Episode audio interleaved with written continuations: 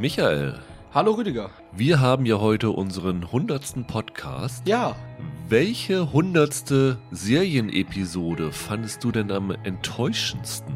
also ob sie die enttäuschendste war, weiß ich nicht, aber ich weiß, dass die schlechteste für mich, weil sie mir so im Gedächtnis geblieben ist, immer die hundertste Folge von Family Guy sein wird. Okay. Ich bin ja trotz allem immer so ein Family Guy-Fan irgendwie gewesen. Das ist ja so ganz schwarzer Humor, das trifft mich manchmal ganz gut. Aber die hundertste Folge war damals totaler Murks. Also da hat der Serienmacher, der Seth MacFarlane, letzten Endes eine Clipshow gemacht und hat nochmal so einige der lustigsten Szenen aus den Folgen davor gezeigt. Was jetzt nicht so aufregend ist, weil man die ja schon kennt.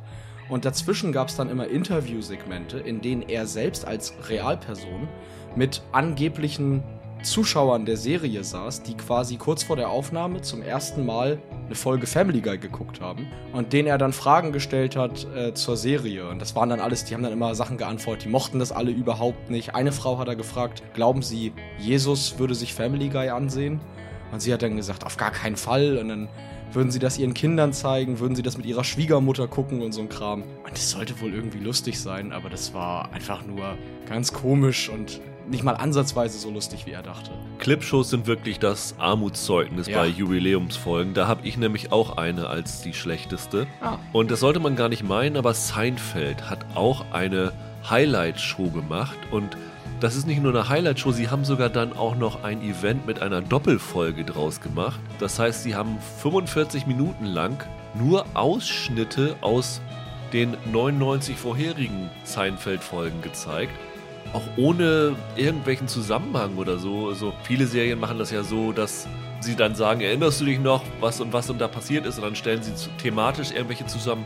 Nö, die haben einfach das, was sie meinten, die besten Gags waren, zusammengeschnitten und hinter- hintereinander gehauen. Und das ist wirklich sehr, sehr unerträglich und ist wahrscheinlich von allen Seinfeld-Folgen, die es gab, die schlechteste gewesen. Bei uns also heute im Podcast keine Clipshow mit den besten Sprüchen. Ja, der soll ein bisschen länger als zwei Minuten sein.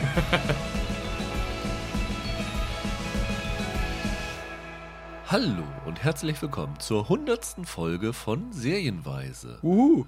Mein Name ist Rüdiger Meier und ich begrüße ganz herzlich Michael Hille. Ja, hi. Ja, kaum zu glauben, aber wir haben es tatsächlich geschafft und die hundertste reguläre Folge Serienweise jetzt im Kasten, wenn das hier vorbei ist. Ja, und wir sind 100. wir haben ja damals bei Bingen-Weisheiten auch schon eine hundertste Folge gefeiert. Damals haben wir die 100 besten Serienfolgen aller Zeiten gekürt in einer Mammutsitzung, in einem Mammut-Ranking, der, glaube ich, drei Jahre meine Lebenszeit verringert hat, weil ich so viel dafür dann recherchiert hatte. Das war schon irre. Wir wollten jetzt dieses Mal nicht ganz so exzessiv sein, aber wir haben gedacht, ja, hundertste Folge ist dann doch schon irgendwie eine Zahl, die nicht ganz so viele Podcasts erreichen und das muss man auch dann gebührend feiern. Absolut. Und dann haben wir überlegt, was kann man zur hundertsten Folge machen und dann fiel uns einfach ein, auch viele Serien haben hundertste Folgen und haben dann auch sich Besonderheiten zu diesen hundertsten Folgen oft einfallen lassen und wir haben beide einfach eine Top 5 zusammengestellt der besten hundertsten Serienfolgen Ja. Und würden dir dann heute mal vorstellen. Ich habe wirklich sehr, sehr viel geguckt. Also ich habe vorhin eine Liste gemacht. Ich habe nochmal 18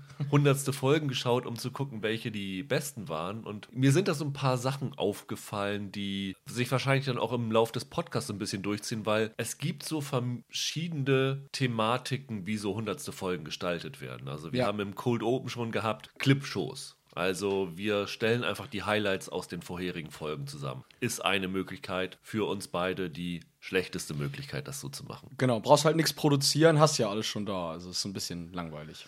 Genau. Und man muss vielleicht nochmal sagen, hundertste Folgen ist ein insofern einschneidendes Ereignis einer Serie, weil früher war es so bei den klassischen Fernsehserien, wenn du die hundertste Folge geschafft hast, dann hast du so diese Benchmark überschritten, in der du in diese Syndication gehen kannst. Ganz genau. Das heißt, du kannst deine Serienfolgen, in den USA gibt es ja dann auch ganz viele lokale Fernsehsender, an die verkaufen, die dann ihre Vormittagszeiten oder sowas damit füllen und dann kannst du nochmal richtig Kohle mit dieser Serie machen. Deswegen war das immer nicht nur, weil es eine runde Zahl ist, sondern auch finanziell etwas Besonderes, wenn eine Serie 100 Folgen geschafft hat. Wir werden da, glaube ich, auch nachher bei einer Platzierung von mir nochmal drauf eingehen, aber deshalb haben oft Serien, die eigentlich so um Folge 90 rum aufs Ende zugingen, dann noch acht Folgen schnell rangeschoben, um irgendwie auf diese 100 zu kommen, weil das schon wichtig war. Und es ist so ein bisschen ein Relikt aus einer anderen Zeit. Ne? Also, Ja. wenn man sich da jetzt mal hinsetzt und guckt, was kommt dann überhaupt in Frage, was hat 100 Folgen geschafft, da wirst du keine Netflix-Serie finden, da wirst du keine Amazon-Serie finden, da wirst du keine HBO-Serie finden. Das ist schon klassisches Fernsehen, was du da vorfindest. Weil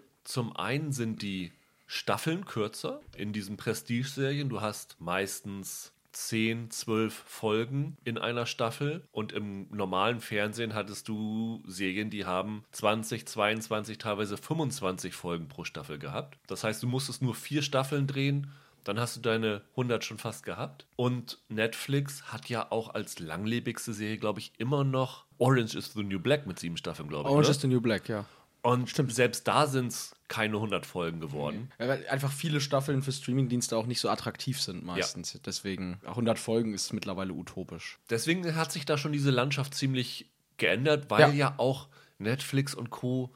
keine Syndication wollen. Die wollen die Sachen exklusiv auf ihrem Service Richtig. haben. Die wollen nicht danach nochmal verdienen, indem sie Mhm. das verhökern an andere Sender. Und von daher bist du dann tatsächlich, also wenn es heute Serien gibt, die 100 Folgen haben, dann laufen sie in den USA bei CBS, dann laufen sie bei The CW oder was weiß ich immer. Also Ja. das ist nicht mehr so oft, wie es früher war muss Nee. man ganz klar sagen. Deswegen ist die Auswahl, die wir haben, auch meist ein bisschen älter, würde ich mal tendenziell sagen. Ja, tatsächlich. Also ich habe ja jetzt nicht wie du nochmal mir 18 Folgen angesehen, sondern ich habe erstmal zusammengetragen, wie viele Serien habe ich denn überhaupt gesehen, bei denen ich die hundertste gesehen habe, die überhaupt auf 100 kamen. Das waren bei mir insgesamt 14 Serien. Und dann habe ich da erstmal überlegt, was, an was erinnere ich mich da eigentlich aktiv. Ich finde mittlerweile, wenn, wie du sagst, das überhaupt noch Serien schaffen, dann sind es meistens irgendwelche Sitcoms letzten Ja. Endes, weil die immer noch ne, recht günstig zu produzieren sind. Und da gibt es dann manchmal so Dauerbrenner, die sich irgendwie durchwursteln. Ich habe festgestellt, dass was du sagst, stimmt schon. Also ich habe auch geguckt, ob ich hundertste Folgen von irgendwelchen Serien schauen soll, die ich ne- gar nicht geguckt habe selber. Ja. Weil du hast ja oft so irgendwelche Listen, die es gibt, die im Internet sind, die empfehlen hundertste Folgen, die besonders sind. Klar. Von Serien, die du nie gesehen hast. Und letztendlich finde ich aber, funktioniert es dann nicht. Weil Ganz du musst genau. selber einen gewissen Bezug zu dieser Serie haben, Ja. um diese hundertste Folge würdigen zu können. Vollkommen. Oft ist es was Nostalgisches. Sie benutzen Insider-Gags, die du nur verstehst, wenn du die Folgen vorher gesehen hast und sowas alles. Von daher ist die Auswahl schon relativ reduziert gewesen, die uns zur Verfügung gestanden hat. Ja. Und dann ist mir noch aufgefallen, dass natürlich einige Serien auch mit 10, 15 Jahren Abstand ein bisschen problematisch geworden sind. Also ich habe heute Morgen mir zum Beispiel die 100. Folge von Smallville nochmal angeschaut. Ja. Und in Smallville spielt ja Alison Mack mit, die ja mittlerweile Achso. Hm. im Knast sitzt wegen ihrer Verwicklung in diesen NX5-Kult, diesen Sex-Sklaven. Ja, ja. Kult. Genau. Und die Kristen Krug war ja auch ein bisschen involviert, Mhm. etc. Und das ist dann schon ein bisschen komisch. Und auch wenn du dann dir zum Beispiel die 100. Folge von 30 Rock anguckst, da taucht dann Matt Lauer auf in, im Ah. Gastauftritt, dieser NBC-Moderator, der ja auch wegen sexuellem Missbrauch im Zuge von MeToo rausgeflogen ist und der ja im Grunde das Vorbild für die Steve Carell-Rolle in The Morning Show gewesen ist. genau. Und da denkst du dir, okay, hm,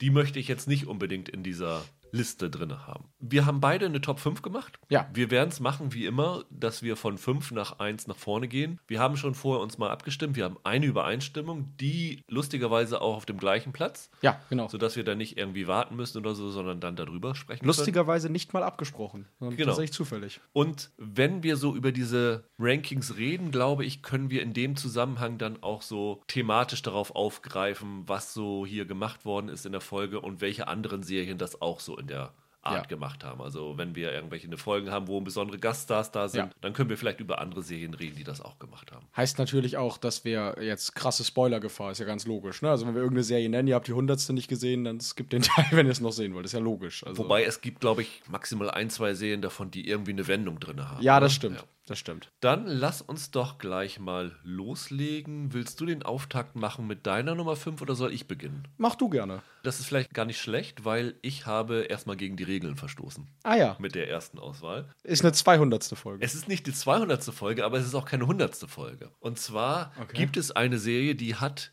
die 100. Folge bei einer anderen Folge gemacht, weil es mit dem Titel zusammenhängt. Okay. Und kannst du dir als großer Fan der Serie vorstellen, welche das gewesen ist? oh Gott, als großer Fan, jetzt stehe ich unter Druck. Die, die 100. bei einer anderen Fol Folge gemacht. Ja, Boah, ist sogar im Titel drinne. Nee, keine Ahnung, das weiß ich nicht. Brooklyn 99. Ach, echt? Ja, ja. Die Brooklyn 99-Folge, die große Jubiläumsfolge, ist sozusagen die 99. Folge gewesen. Ah, ja. Stimmt. Und in dieser 99. Folge ist die gesamte Gang unterwegs zu einer Beerdigung des ehemaligen Captains des Precincts und sie gehen dann nach Los Angeles. Dann stellt sich aber raus, dass Commissioner Holt ein, am Montag, glaube ich, ein Vorsprechen als Commissioner-Kandidat hat und sie wollen ihn unbedingt dahin bringen und dann, wie es natürlich so ist, Flüge fallen aus, es ist großer Schneesturm und all diese Geschichten. Dann machen sie einen Roadtrip quer durchs Land, um rechtzeitig dahin zu kommen. Und das führt natürlich dazu, dass der gesamte Cast auf engstem Raum zusammen ist. Das heißt, es gibt nicht wie normalerweise bei Sitcoms oder Brooklyn 99 im Speziellen auch A-Plot, B-Plot, C-Plot mit verschiedenen Charakteren, die verschiedene eigene Geschichten machen, sondern es gibt hier in dieser 99. Folge eine Geschichte, die alle gemeinsam involviert. Und das ist halt eine Seltenheit. Das ist schon mal ein Kennzeichen dafür, Ja. dass es eine besondere Folge ist. Und das andere Kennzeichen dieser Jubiläumsfolge ist, dass sie in Los Angeles am Nakatomi Plaza, also das ist ja ursprünglich das Hauptquartier von Fox damals gewesen, vorbeikommen. Stirb Also langsam, das natürlich. Gebäude aus Stirb langsam. Ja. Und wir wissen ja von Brooklyn 99, dass der von Andy Samberg gespielte Jake Peralta ein Riesenfan von Stirb langsam ist. Und Natürlich. natürlich müssen sie da Halt machen und eine Fotosession machen und all sowas. Und auch Beethovens Neunte wird da gespielt, also die Musik aus Stirb langsam, ja, langsam. klar. Du hast dann natürlich schon gewisse Sachen, die diese 99. Folge zu einer besonderen Jubiläumsfolge machen. Mhm.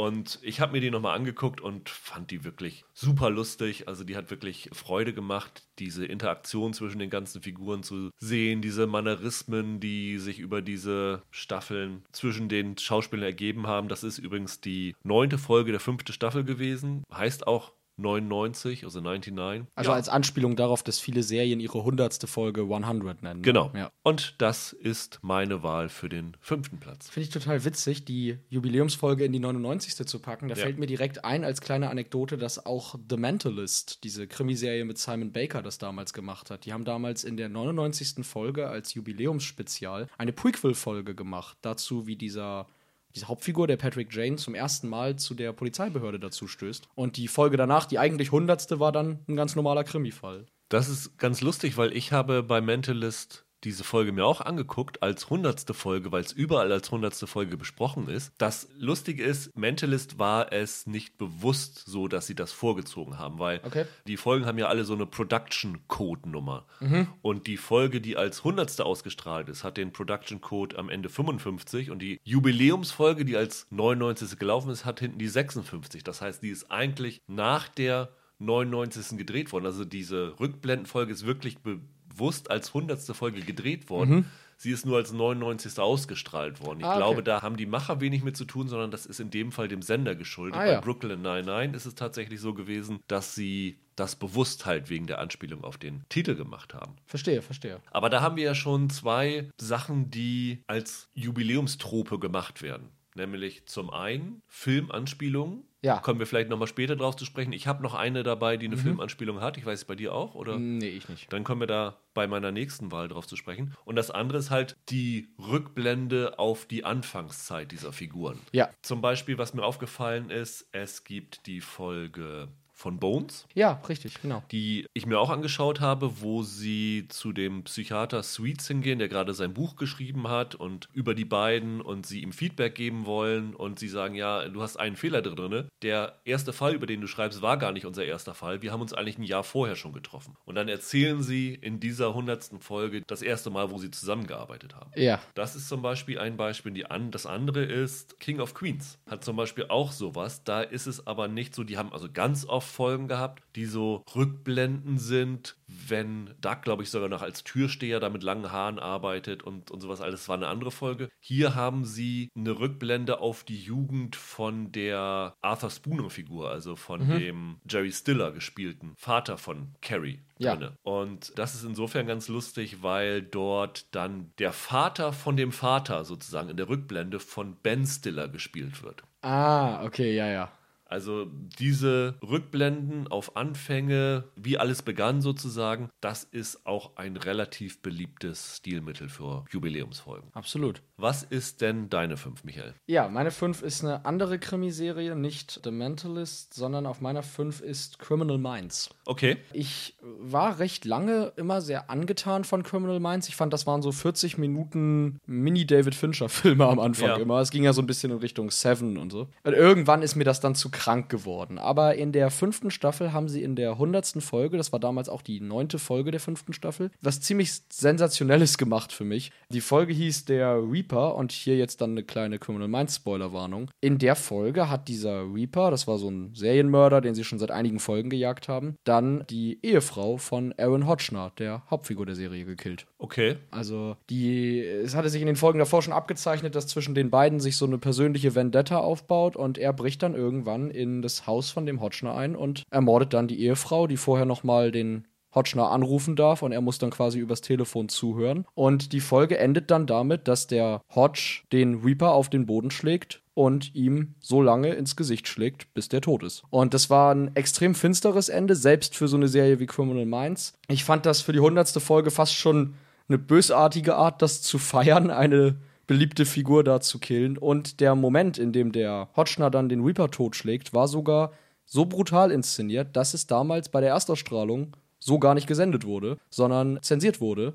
Die volle Szene ist dann erst später mal auf DVD erschienen. Also da haben sie richtig für so eine düstere, pechschwarze Serie nochmal besonders das Licht abgestellt. Und das fand ich immer sehr bemerkenswert, weil ich glaube, dass es viele Zuschauer, die jetzt das einfach so im TV geguckt haben und vielleicht gar nicht wussten, dass gerade die hundertste Folge ist, es war ja kein Staffelfinale oder Halbstaffelfinale, das schon kalt erwischt hat, dass da so eine Figur der ersten Stunde ausradiert wird. Ja, diese Todesfälle gibt es auch in anderen Serien. Ja, auf jeden Fall. Ich habe mir heute die nochmal die hundertste Folge von Smallville, wie gesagt, angeschaut. Ja.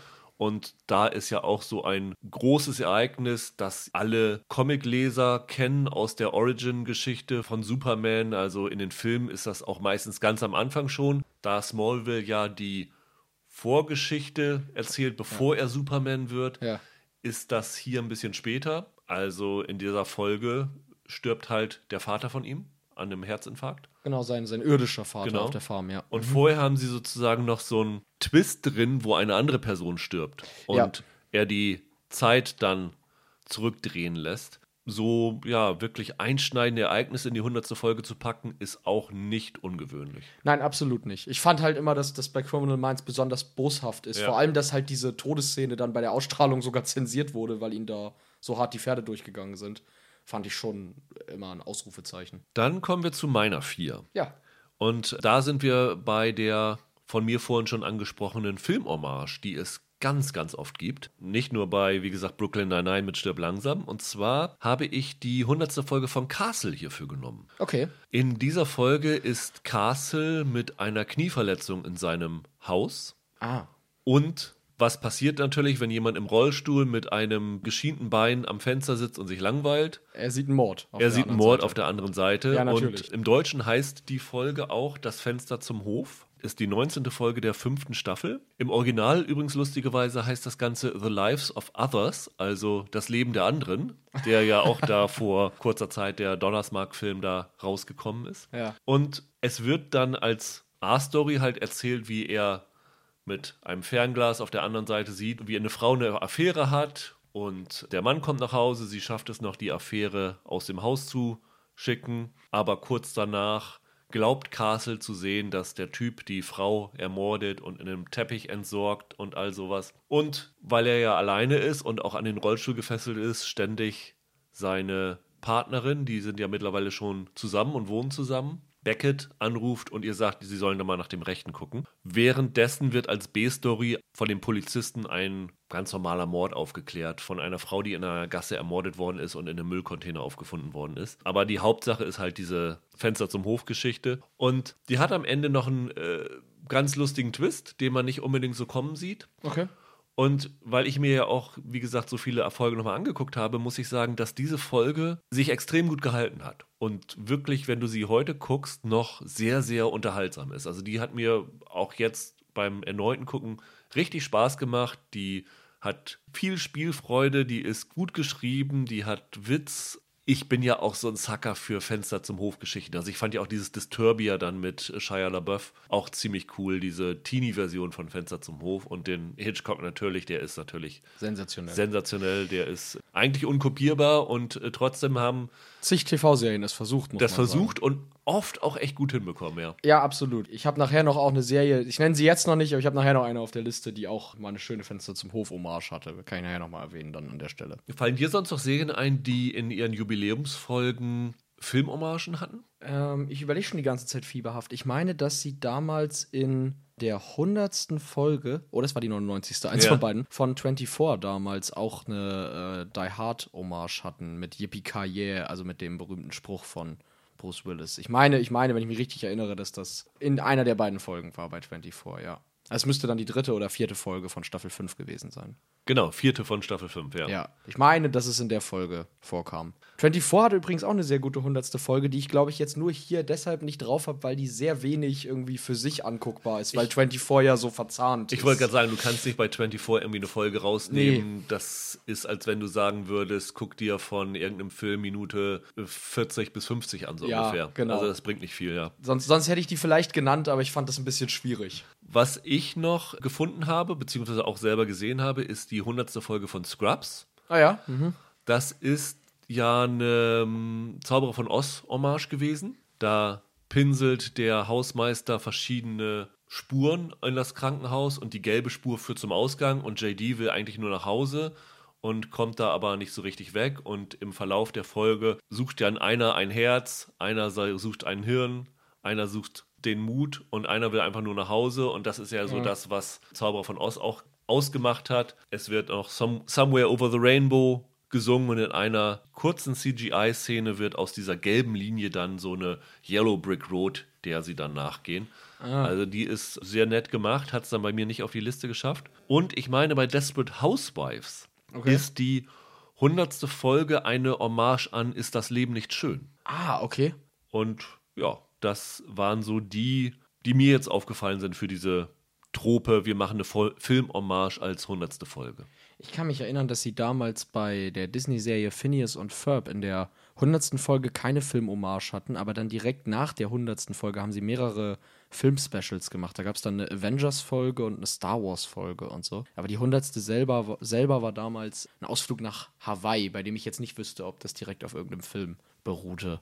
Aber bei Phineas und Ferb haben sie damals dann auch so ein paar Film-Specials in, in Anschluss an die hundertste, also Special-Folgen gemacht. Ja. Die Desperate Housewives Folge ist auch so ein bisschen in diese Gaststar-Trope rein, weil Bo Bridges dort auftritt. Ist jetzt irgendwie jetzt aus heutiger Sicht nicht mehr ein großer Name, Gut, aber ja. 2009 war der noch ein bisschen bekannter und der spielt einen Handwerker, glaube ich, der stirbt und die Bewohner der Wisteria Lane denken darüber nach, wie sehr der deren Leben beeinflusst hätte und wie es anders gewesen wäre, wenn es diesen Typen nicht gegeben hätte. Übrigens, Eli Scruggs heißt der. Ah, also ist auch noch eine Anspielung an Charles Dickens. Ja. Wie gesagt, diese Folge würde mir da noch einfallen. Die habe ich allerdings nicht selber gesehen und ich habe keinen großen Bezug zu Desperate Housewives. Deswegen habe ich die jetzt nicht bei mir drin. Okay. Was ist deine vier, Michael? Meine vier ist nicht nur eine hundertste Folge, sondern war damals auch das Serienfinale der betreffenden Serie. Und zwar war das die allerletzte Folge von Gotham. Sehr stilvoll betitelt mit The Beginning. Okay. Und das Spannende daran, wie Gotham geendet ist, Gotham war ja die Batman-Version von Smallville. Ja. Bruce Wayne als Kind und wie er dann nach und nach zum dunklen Ritter wird. Und das Spannende an der Art und Weise, wie Gotham in der fünften Staffel dann endete, war die, dass äh, in der 99. Folge der Plot der Serie quasi auf einen Endpunkt zusteuerte und Bruce Wayne dann Gotham verlässt. Und die letzte Folge spielt zehn Jahre nach den Ereignissen der Serie. Viele der Figuren wurden dann auch umbesetzt, die vorher noch von Kindern gespielt wurden, wurden dann mit anderen Leuten besetzt für dieses Finale. Auch der Bruce Wayne? Auch der Bruce Wayne, meine ich. Ähm, auf jeden Fall aber Selina Kyle, die ja vorher immer als Kinder-Catwoman vorkam. Ja. Die Serie endet dann sehr stilvoll mit dem ersten richtigen Auftritt von Batman, so wie Smallville damals, glaube ich, auch mit dem Schauspieler das erste Mal im Superman-Kostüm endete. Das ist deshalb eine ziemlich coole Art und Weise gewesen, die Serie zu beenden, weil die ganze Folge ist sehr gut anguckbar als so ein 40 Minuten Mini-Batman-Kinofilm irgendwie. Man kann das ganz gut gucken, sogar ohne die 99 Folgen davor gesehen zu haben. Es ist wirklich dann einfach eine kleine, schöne Batman- taucht zum ersten Mal in Gotham auf Geschichte. Das war halt der logische Endpunkt. Darauf hat man 99 Folgen gewartet, dass endlich Batman auftaucht. Also das war ja der ganze Appeal der Serie. Und ich glaube, Gotham war damals auch eine Serie, die Glück hatte, dass sie noch so eine halbe fünfte Staffel überhaupt bestellt bekommen haben, weil sie auf diesen Syndication-Deal abgezielt haben. Ja. Die Staffeln davor hatten alle um die 22 Folgen, die letzte hatte, glaube ich, 12 oder 11. Und dementsprechend war das ganz schön, dass die Fans da noch mal eine Staffel bekommen haben. Und diese, diese letzte Folge war einfach cool für Batman-Fans, muss ich sagen. Das ist natürlich immer auch ein glücklicher Zufall, wenn eine hundertste Folge auch gleichzeitig ein Finale in gewisser Weise ist. Ich glaube, bei dir kommt nachher noch eine oder Ja. bei uns beiden kommt nachher noch eine. Was aber auch durch den Namen bedingt tatsächlich auch ein Serienfinale gewesen ist, war die hundertste Folge von The 100, ne? Bei Ja. The CW. Richtig, Das ja. steuerte ja dann auch äh, darauf hin. Das Finale war aber nicht so gelungen. Nee. Deswegen kommt das hier nicht in Frage. Aber ja, das gibt es natürlich auch, dass hundertste Folgen auch das Ende einer Serie markieren. Genau wie bei Gotham hat zum Beispiel damals Fringe noch eine halbe fünfte Staffel geschenkt bekommen, damit sie auf diesen 100 Folgen Syndication-Deal kommen. Und Ja. Fringe endete auch mit seiner 100. Ah, okay, Folge. okay. Ist immer ganz, ganz schön irgendwie damit dann das Ganze rund zu machen. Ja. Nur, dass Fringe es damals nicht damit rund gemacht hat, aber Das ist so ein bisschen komisch, ne? Normalerweise hast du jetzt, du siehst ganz oft bei Sitcoms oder so, wird am Ende dann ein Bild eingeblendet von der Party, die dann gefeiert worden ist. Mit einem großen Kuchen zum Hundertsten und Ja. die gesamte Cast and Crew zusammen und auf die nächsten 100. Und wenn du aber eine Serie hast, die ja quasi dieses Jubiläum auch gleich, das war's für uns, Abschied, das ist natürlich, Ja. äh, trübt natürlich die Stimmung ein bisschen bei der Jubiläumsfeier. bittersüßlich irgendwie, Ja, genau. oder? Ja, finde ich auch. Das ist auch ein guter Übergang zu meiner Serie auf drei, denn dort habe ich Frasier. Ah ja. Und das ist zum Beispiel auch eine Trope, die gern genommen wird für Jubiläumsfolgen, dass dann innerhalb der Serie ein Jubiläum gefeiert wird. Mhm. 100. Geburtstag der Stadt zum Beispiel. Zum Beispiel. Bei Frasier ist es die tausendste Sendung von der Radioshow von Frasier Crane. Und ich bin ja ohnehin ein großer Frasier-Fan und habe die gesamte Serie auf DVD, habe die auch, glaube ich, schon ein, zwei Mal durchgeguckt. Und hatte das aber gar nicht mehr präsent, dass das eine hundertste Folge gewesen ist. Und irgendwie, als ich das bisher immer geguckt habe, ist mir die große Besonderheit dieser hundertsten Folge auch überhaupt nicht bewusst geworden. Und ich weiß gar nicht, warum das bisher an mir vorbeigegangen ist. Nämlich diese hundertste Frasier-Folge. Frasier ist ja ein Radiomoderator, der in Seattle ist Ja. und sowas alles. Diese hundertste Folge wurde in Seattle gedreht, on location. Und als Sitcom hat Frasier natürlich in Los Angeles auf einem Set gedreht. Du hast sein Wohnzimmer da, die Skyline ist eine, ein aufgemalter Hintergrund. Du hast nicht wirklich Außenaufnahmen gehabt, die, wo sie wirklich dort gewesen sind. Und hier in der hundertsten Folge von Frasier laufen sie halt durch die Stadt in Seattle durch.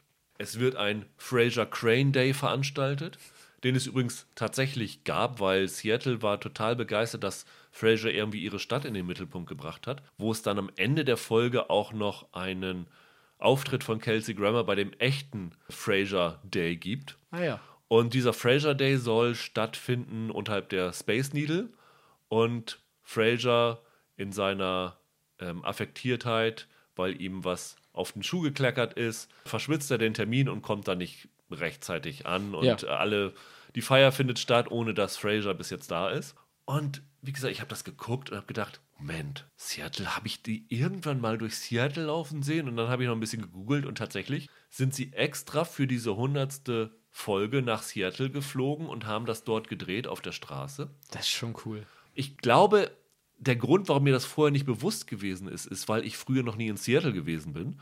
Und jetzt, da ich schon mal in Seattle war, sind mir dann diese ganzen Landmarks aufgefallen. Habe ich gedacht, Moment, war das übrigens früher schon mal in der Fraser-Folge? Und das war irgendwie total cool. Also, dass sozusagen eine Reise an einen Ort gemacht wird, wo man vorher noch nicht war. Ich meine, das haben Sitcoms dann öfter immer gemacht. Also Friends war ja in London zum Beispiel. Ja. Oder Modern Family hat eine Folge, war es auf Hawaii oder so, mhm. glaube ich, gedreht. Aber das war nie Jubiläumsfolge. Und das hier war eine, eine hundertste Folge. Das war irgendwie schon ganz cool. Und vor allen Dingen ist diese Folge ultra lustig gewesen. Also ich habe sie nochmal geguckt und das ist so wunderbar, diese Kabeleien zwischen Fraser und seinem Bruder Niles, der dann halt natürlich neidisch ist, dass sein Bruder so eine Ehre bekommt, weil er so eine lächerliche Radiosendung hat und ihm immer irgendwelche Spitzen verpasst und angekekst ist, dass in dem Café, wo sie immer sind, die Kellner sofort wissen, was Fraser haben will und seine Bestellung immer wieder vergessen, nur weil er so ein, so ein Mini-Celebrity ist. Äh, ganz, ganz wunderbar.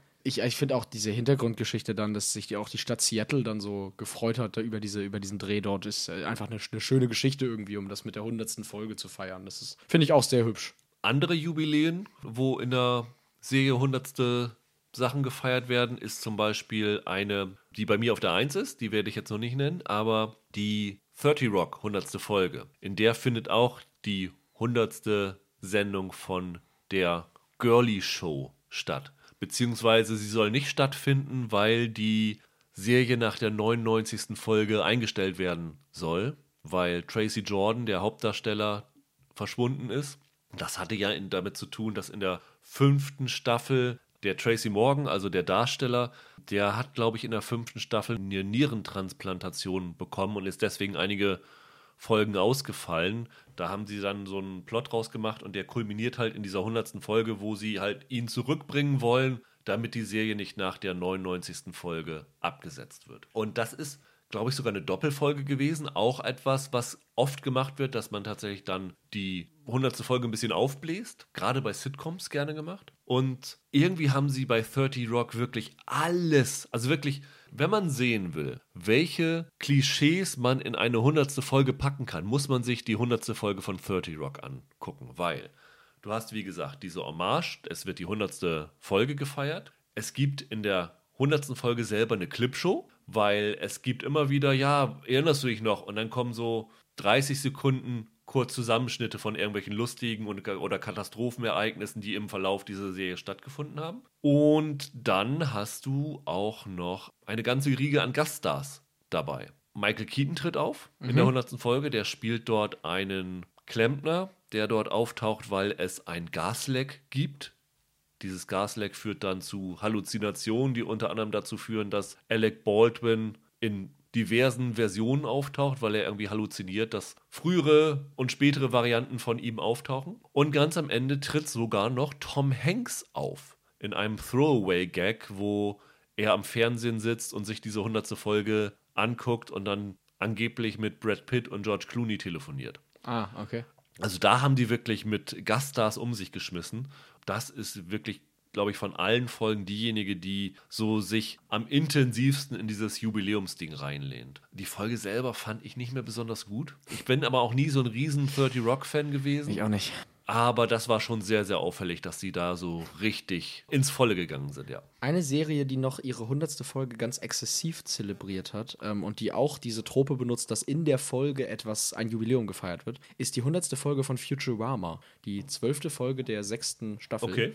Äh, die damit beginnt, dass diese Planet Express Crew ihren hundertsten Lieferauftrag bekommen. Und dann ruft irgendwer rein in den Raum, we've made it to number 100 und obwohl nur ein paar Leute im Raum sind, hörst du dann hunderte Leute Wuhu rufen und jubeln. Und das sind dann tatsächlich die Serienmacher alle zusammen, das gesamte Team, das das aufgenommen hat. Ja. Und da feiert die Serie am Anfang auch erstmal ihren hundertsten Einstand. Fand ich auch immer ganz sympathisch. Ich meine, dass Roseanne es insofern gemacht hat, dass sie dann am Ende der Folge die vierte Wand durchbrochen haben und den Zuschauer direkt mhm. angesprochen haben und da, glaube ich, auch auf die hundertste Folge eingegangen sind. Also das äh, wird auch glaube ich, sehr, sehr gerne gemacht. Ja.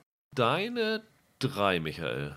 Ja, Es ist ja Jubiläum auch bei uns und wir machen eine Bestenliste. Das heißt, es ist mal wieder Zeit für Person of Interest. Die hundertste Nennung von Person of Interest im Seelenweise-Podcast. Ganz genau. Wir suchen uns immer Themen, bei denen es geht und hier geht's mal wieder. Das stimmt nicht. Wir suchen uns nicht Themen, bei denen es geht, sondern du versuchst immer Themen so zu drehen, dass du das erwähnen kannst. In dem Fall ist es aber gar nicht so schwierig, weil die Serie ja 103 Folgen geschafft hat und sich damit noch ganz knapp hier qualifiziert. Person of Interest hatte das Problem, dass sie ja schon in der elften Folge der ersten Staffel ne, das Fenster zum Hof Hommage mach, gemacht haben. Okay. Und es deshalb für die hundertste nicht nochmal machen konnten. Genau, die hundertste Folge von Person of Interest war, wie gesagt, eine der letzten. Die Serie endete dann mit der 103. Und diese hundertste Folge war, wenn man so will, der eigentliche Abschluss der Hauptgeschichte. Da sterben nochmal zwei der sechs Hauptfiguren der Serie innerhalb dieser einen Episode.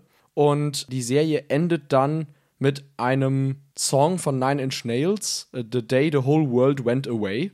Und das hatte eigentlich Serienfinalcharakter. Die letzten drei Folgen wurden dann später vom Showrunner Jonathan Nolan auch nur noch als Epilog bezeichnet und waren auch nicht mehr so gut wie das Finale in der hundertsten Folge. In Person of Interest ging es ja irgendwann in den späteren Staffeln um diesen Kampf von zwei künstlichen Intelligenzen. Und in dieser hundertsten Folge hat Harold Finch gespielt von Michael Emerson, dann den Schlüssel gefunden, um diese feindliche KI zu besiegen und hält ganz am Ende eine fünfminütige Ansprache, in der er der KI nochmal den Kampf ansagt. Und das war, wie gesagt, das eigentliche Finale der Serie, nur mit dem schönen Zusatz, dass halt noch drei Folgen hinterhergeschoben wurden, die das Ganze noch ein wenig runder gemacht haben. Aber ja, ich als großer POI-Fan muss sie hier mal wieder, muss sie hier mal wieder unterbringen und finde, dass man das aber auch zurecht machen kann. Ich meine, dass es auch in der IMDb eine der höchst bewerteten Folgen der Serie ist. Und vollkommen zu Recht.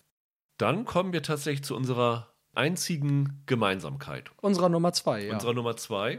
Das ist die hundertste Folge von Buffy im ja. Bann der Dämonen, ja. die ich ursprünglich gar nicht raufnehmen wollte, weil ich ja der Meinung bin, dass Angel noch besser ist als Buffy und gerade in der fünften Staffel, wo glaube ich jetzt beide Folgen sind, stärker gewesen ist. Aber ich habe mir dann diese hundertste Folge von Angel angeschaut, die auch wirklich gut ist, wo Cordelia zurückkommt nochmal. Und danach nochmal die hundertste Folge von Buffy angeguckt. Und die hundertste Folge von Buffy ist schon echt, echt stark. Das hat seinen Grund, weil es ist eigentlich auch das, was wir vorhin schon angesprochen haben, ursprünglich mal als Serienfinale gedacht gewesen. Ja, genau. Sollte eigentlich die letzte Folge sein. Denn damals ist ja dieser Sender, auf dem Buffy lief, The WB, also für Warner Brothers, mhm. eingestellt worden. Ja, genau. Und dann hat ja Buffy aber noch den Absprung zu UPN, das ist, glaube ich, dieses Paramount Network ja. gewesen, bekommen und ist dann doch fortgesetzt worden. Aber ich glaube, sie waren sich nicht 100% sicher und haben dann in der Voraussicht, dass es eventuell Ende sein könnte, diese Folge wie ein Serienfinale angelegt. Deswegen hat auch Joss Whedon diese Folge inszeniert und geschrieben. Auch ein Fall, wo man sagen muss, mit Abstand problematisch. Ja, sehr, sehr problematisch. Klar. Aber diese Folge war wirklich exzellent. Vor allen Dingen dieser dramatische Moment ganz am Ende ja, war toll. Sie haben eigentlich für jede Figur nochmal so einen kleinen Heldenmoment eingebaut. Ja. Und die ist auch aus heutiger Sicht wirklich echt spannend und wirklich sehr, sehr gut inszeniert gewesen. Es gibt ja viele Buffy-Fans, die heute noch sagen, eigentlich hätten sie damals es vielleicht doch nicht weiter fortsetzen sollen, weil Buffy in den letzten beiden Staffeln dann schon ein paar arg hanebüchene Wendungen einnahm.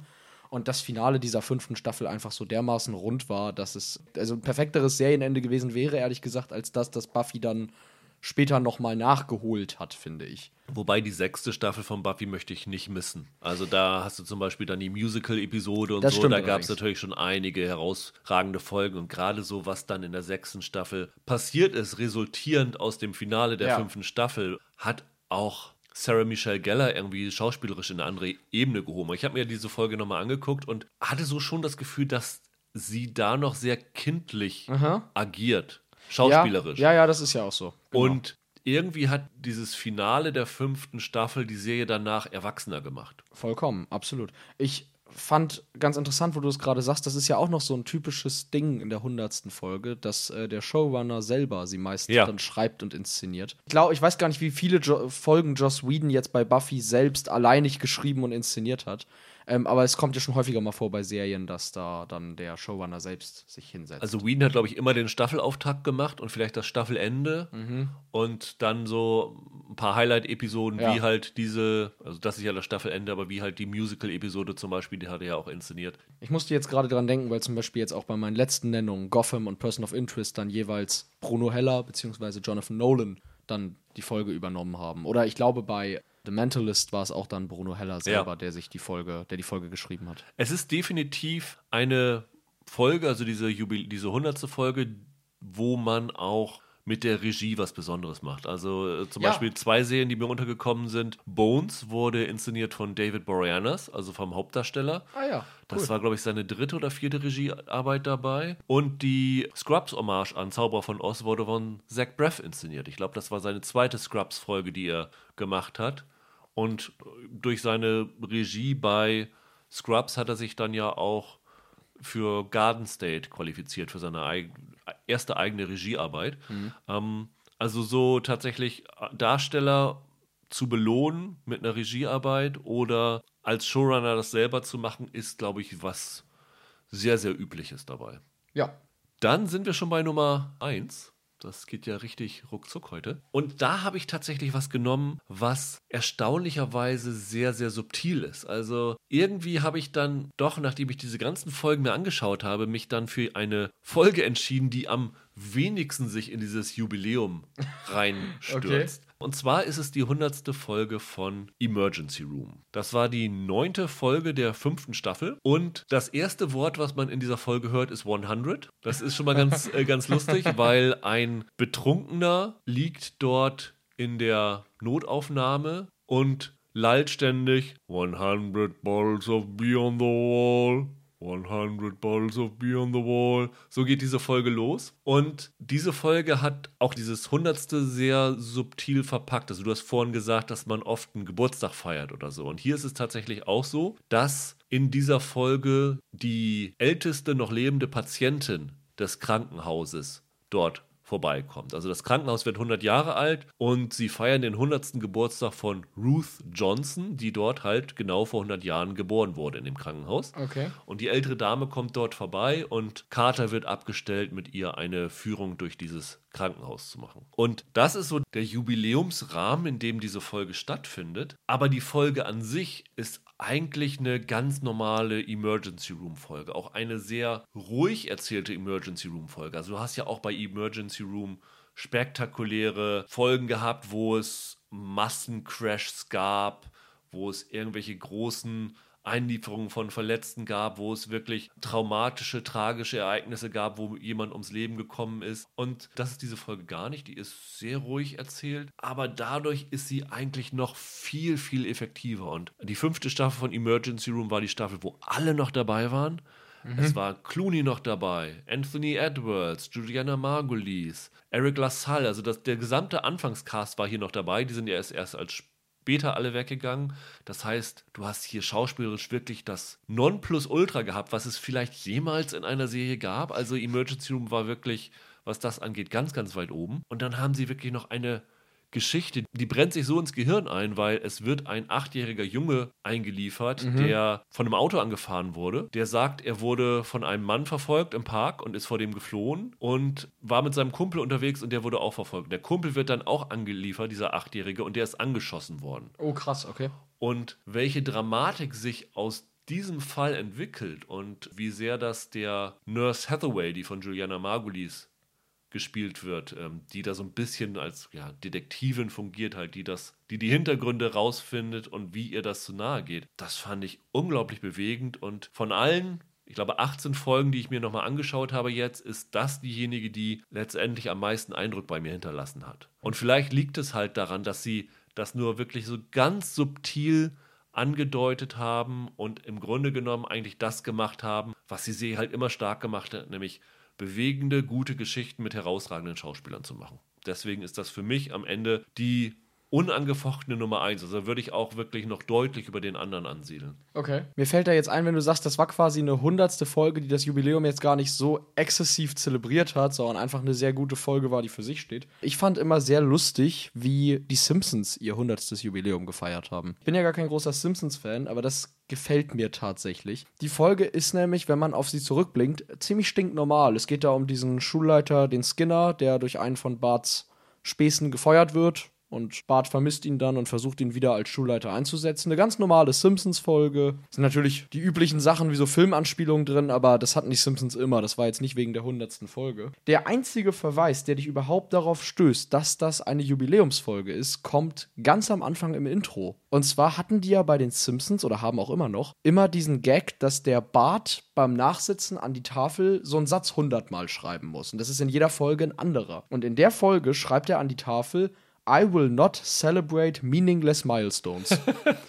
und das fand ich immer sehr, sehr witzig. Und dann haben sie in der hundertsten Folge auch tatsächlich überhaupt nichts besonders zelebriert oder so. Erst die 200. Folge, die die Simpsons dann später hatten, war dann eine besondere Folge, in der das Jubiläum gewissermaßen gefeiert wurde. Aber ich fand das bei der 100. bei den Simpsons, das hat schon Stil, einfach gar nichts zu machen. Wenn man Emergency Room nennt, denkt man natürlich automatisch an Grey's Anatomy. Wie haben die das gemacht? Die haben tatsächlich da eine ja besondere Folge insofern gemacht, dass es da die Heirat zwischen der Catherine Heigl-Figur und dem von Justin Chambers gespielten Alex gibt. Da taucht natürlich auch noch Jeffrey Dean Morgan in der Folge auf. Sie wurde dann auch von Shonda Rhimes inszeniert. Das ist auch noch ein Beispiel dafür, dass der Showrunner oder die Showrunnerin selber diese hundertste Folge in die Hände nimmt. Das war natürlich ein Riesen-Event. Ich glaube, sie haben das sogar auch als Hochzeitsepisode angeteasert. Da noch als Hochzeit zwischen Ellen Pompeo und Patrick Dempsey, also von Meredith Grey und McDreamy. Aber die Folge fand ich jetzt letztendlich dann doch nicht so gut wie zum Beispiel die Emergency Room-Folge, weil sie halt versuchen, halt so ein Event draus zu machen. Und ich mhm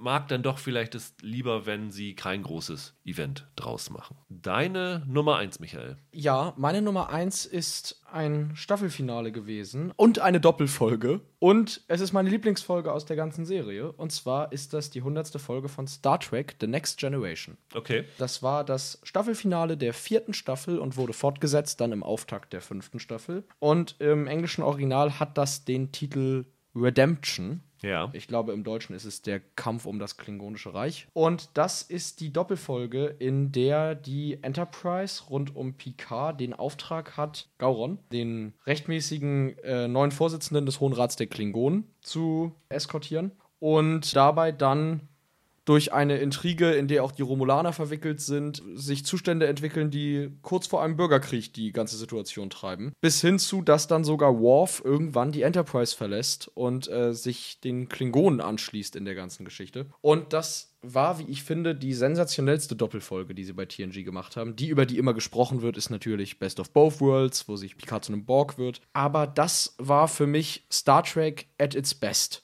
Also eine große, epische Geschichte um die Föderation, um die Klingonen, um die Romulaner.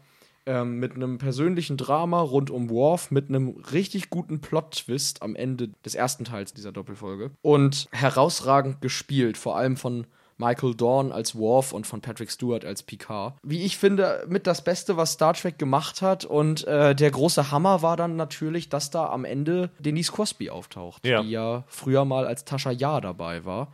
Und man sich dann zwischen Staffel 4 und 5 dann für mehrere Monate fragen durfte, wie kann das sein? Wie kann Tascha Ja auf der Seite der Klingonen sein? Und ich fand das ganz toll. Ich war nie ein Tascha Ja-Fan, habe mich aber immer gefreut, wenn die Serie die Crosby nochmal zurückgeholt hat in irgendeiner Form.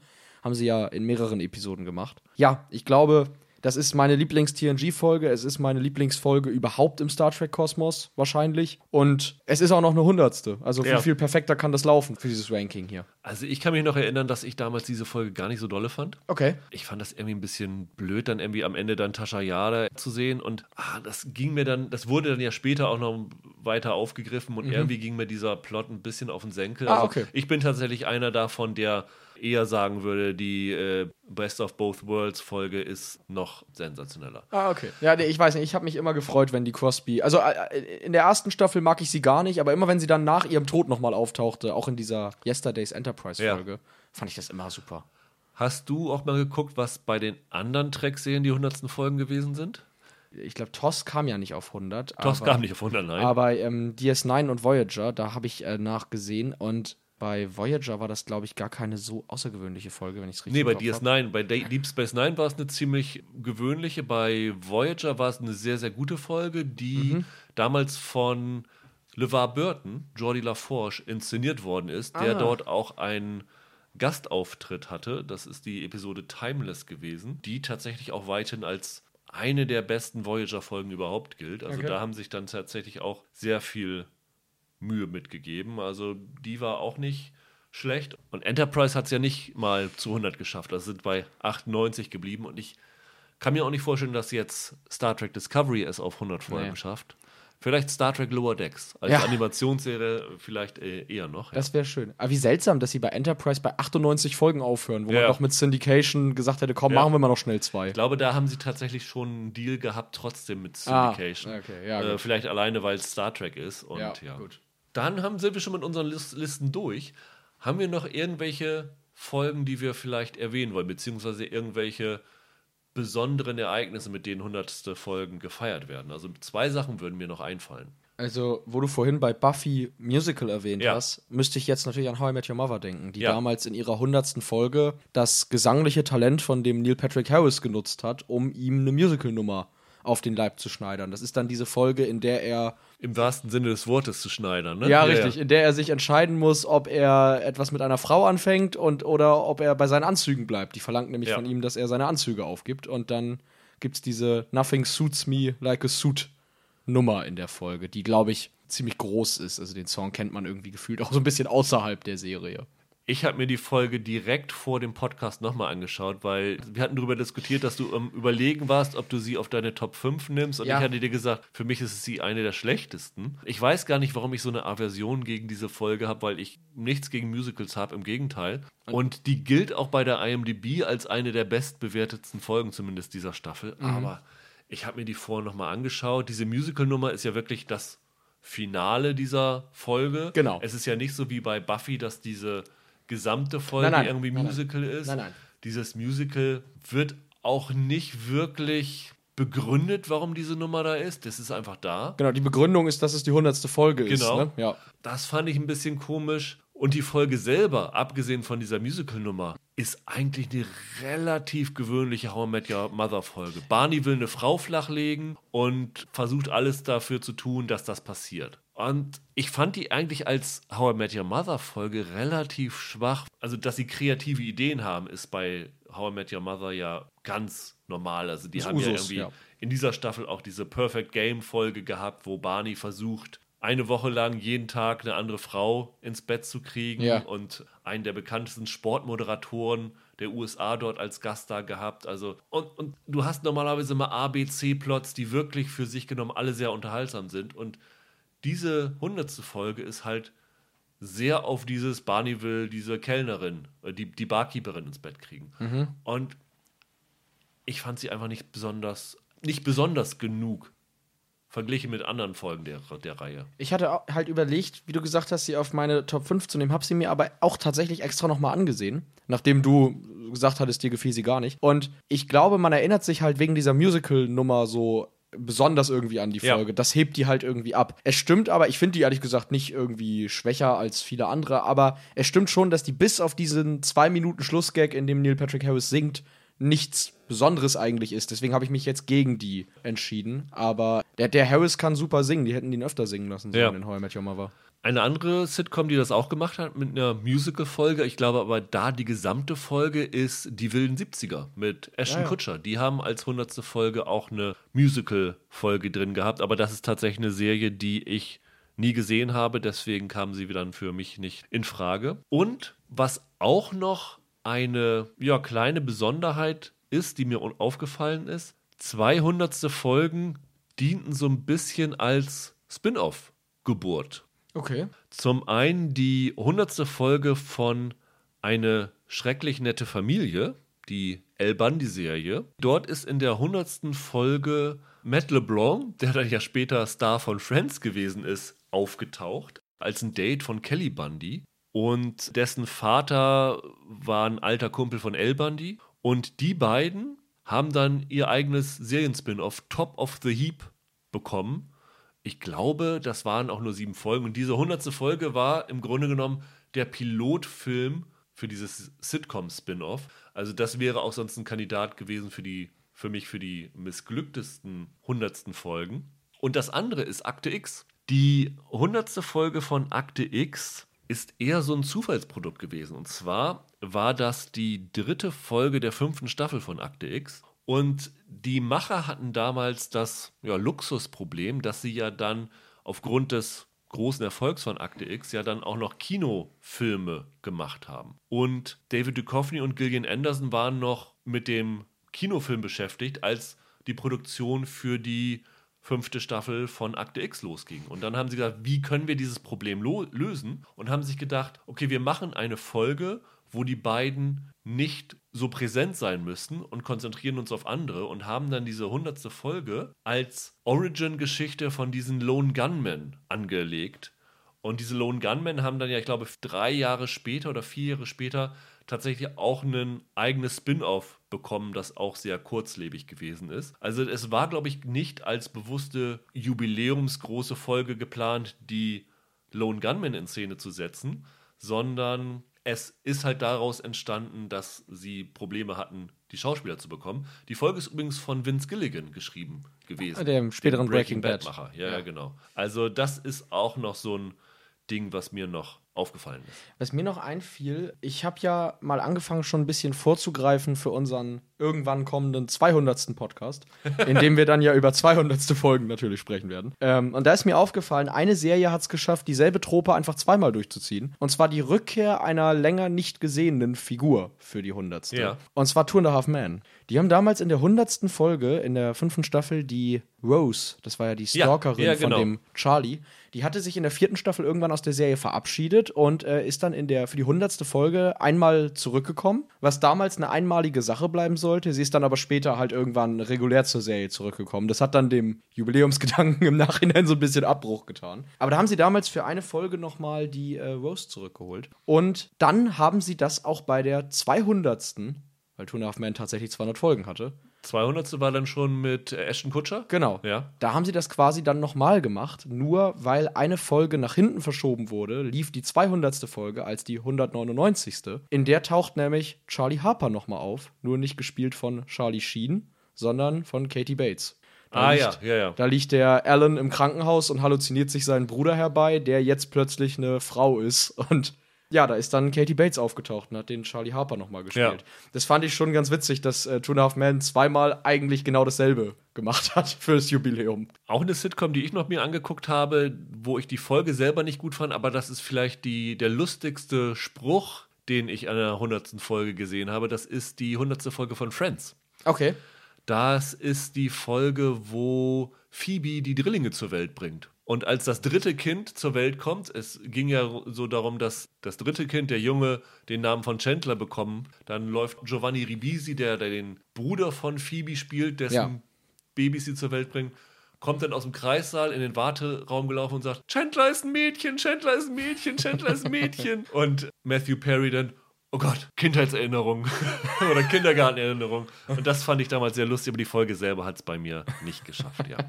Ja, vielleicht könnt ihr uns auch mitteilen, was denn eure liebsten hundertsten Folgen sind. Ich glaube, das ist tatsächlich auch so ein Fall, wo das sehr, sehr variieren wird. Wie gesagt, ja. durch die persönlichen Verbindungen zu einer Serie. Komplett. Gerne Feedback, wie immer unter Twitter at Serienpodcast, per Mail an serienweise.web.de oder in den iTunes Kommentaren, wo ihr uns auch gerne Bewertungen hinterlassen könnt. Und wenn ihr es noch nicht gemacht habt, auf Abonnieren klicken könnt, genauso wie bei Spotify und allen anderen Diensten. Dann sehen wir uns nächste Woche wieder mit der 101. Folge. Jawohl. Und sprechen über die besten 101. Serienfolgen. Richtig, wir machen das jetzt 100 Folgen lang. Genau. Ab der 200. machen wir wieder normal weiter.